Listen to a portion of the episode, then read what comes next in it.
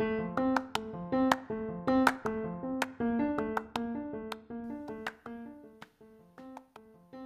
hola, espero que estén increíble. Bienvenidos, bienvenidas, bienvenides a otro episodio de Brillo de Psicóloga. Soy Gabriela Villa López, soy psicóloga y el título de hoy es De la desconfianza a la separación.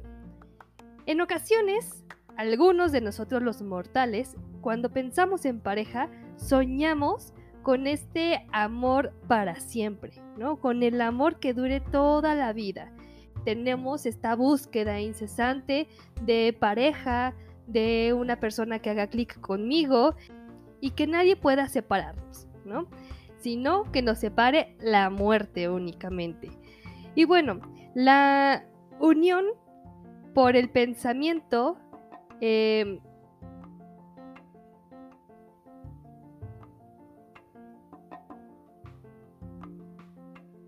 nosotros pensamos que la unión eh, que tomamos, que la decisión que tenemos para unirnos es para toda la vida, que debe de ser por amor, que debe de ser elegido libremente para lograr también esta exclusividad en la intimidad y con esto podemos lograrlo con el matrimonio, ¿no?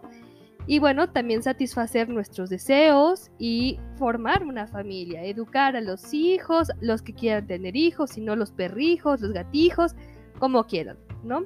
En México hubo un decreciente del porcentaje de divorcios en el 2020 del 42%, pero ojo, esto fue únicamente por pandemia, porque estábamos en confinamiento, ¿no? Eh, al, comparar entre el 2019 al 2020, tenemos este decreciente del 42%.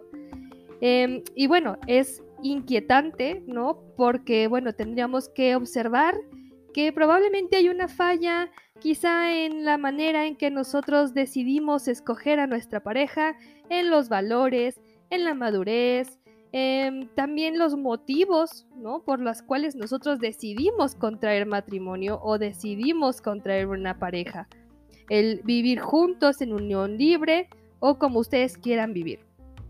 Eh, pareciera ser que desde que nosotros em, nos conformamos como pareja existe una clase de poder, ¿no? Esta parte de em, donde podríamos también identificar un montón de dichos populares que a veces hacen sentido con nuestra vida o con lo que observamos en las demás personas. Y estos dichos, digo, eh, son un montón, ¿no? Como Em, que si no sabes cocinar, que el marido te va a dejar, que si no sabes lavar ni un plato, pues también te va a dar tu surtido rico de, golpes, ¿no? Y entonces comenzamos a, escuchar un montón de cosas que se refieren a la pareja, pero desde una posición de poder. Y bueno, claro está que también de, machismo, ¿no?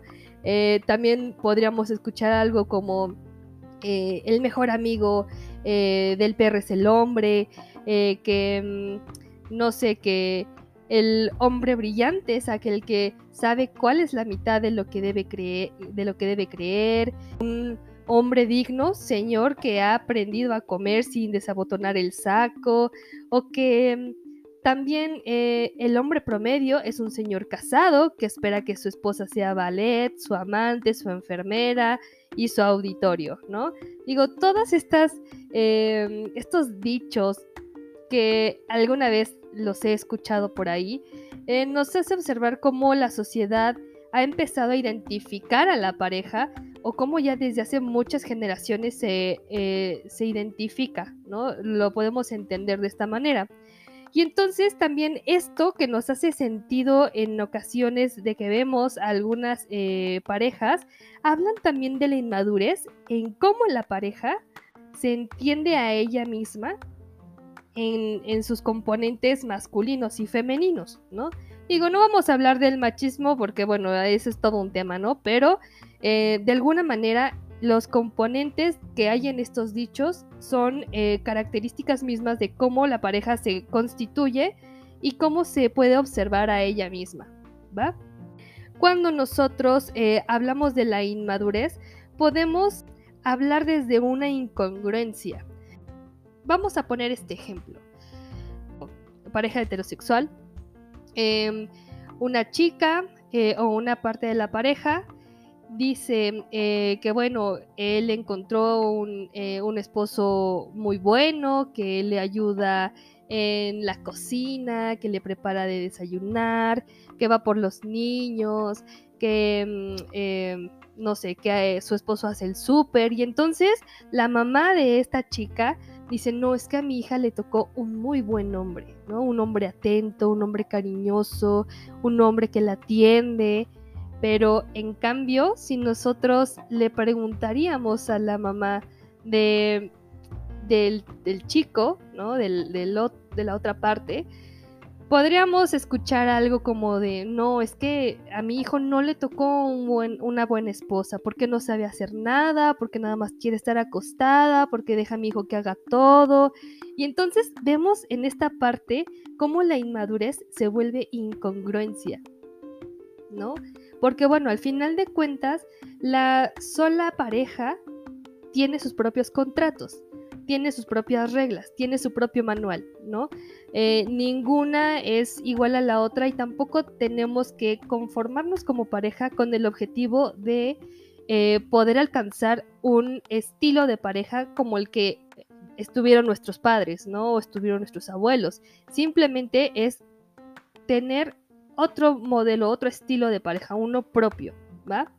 Pero en esta parte donde ya hablamos de la incongruencia que que nos hace ruido la inmadurez con la que se, con la que se crea la pareja, eh, podemos observar que hay personas volubles, ¿no?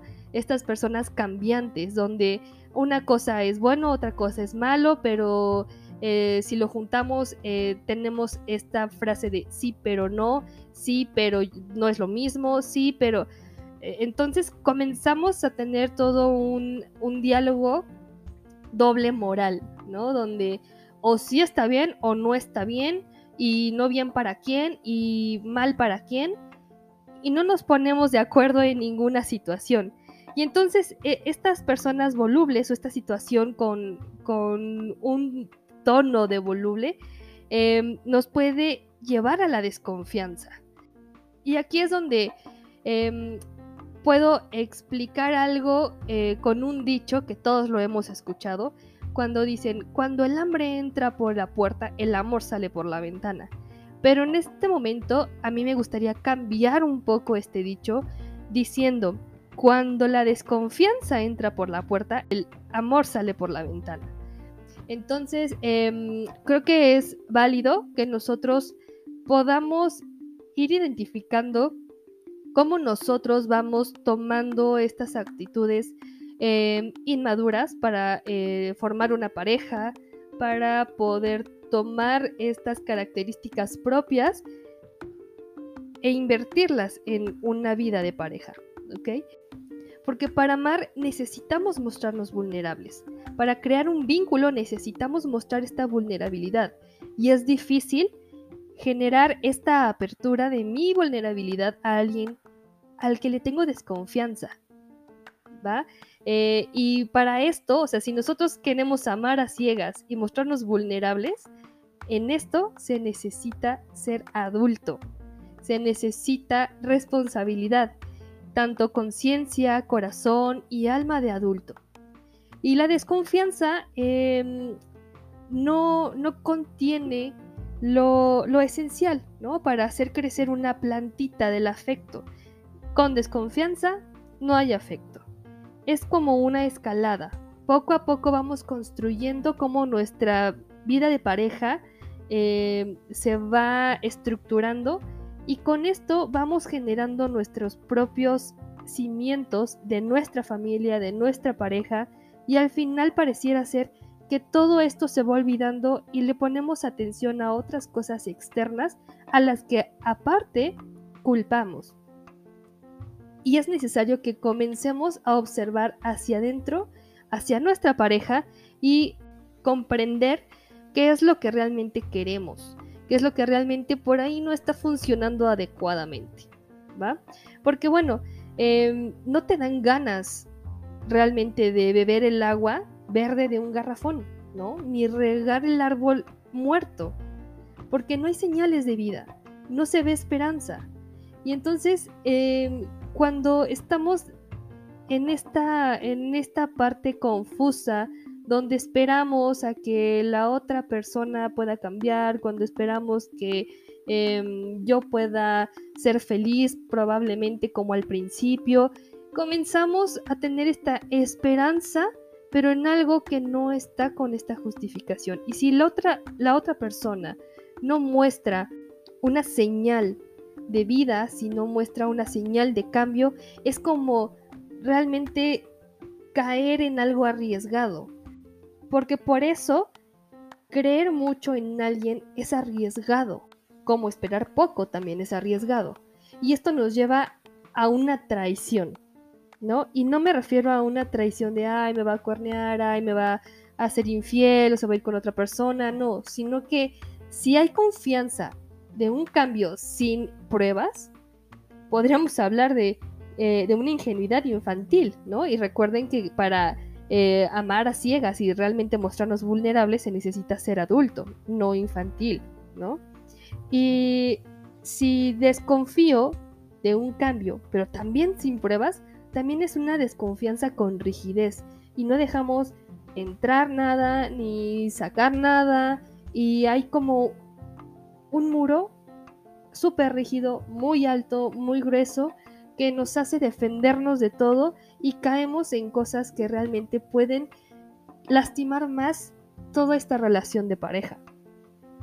Em, entonces, al final de cuentas, cuando nosotros generamos estas ideas donde ya no confío, donde em, es difícil seguir o continuar porque dijo que se iba a comer con sus compañeros de trabajo y realmente em, le hablé por teléfono y resulta que estaba con su mamá.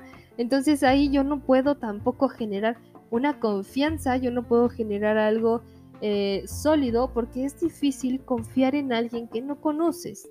Es difícil confiar en alguien que eh, probablemente hay una promesa y no se cumple.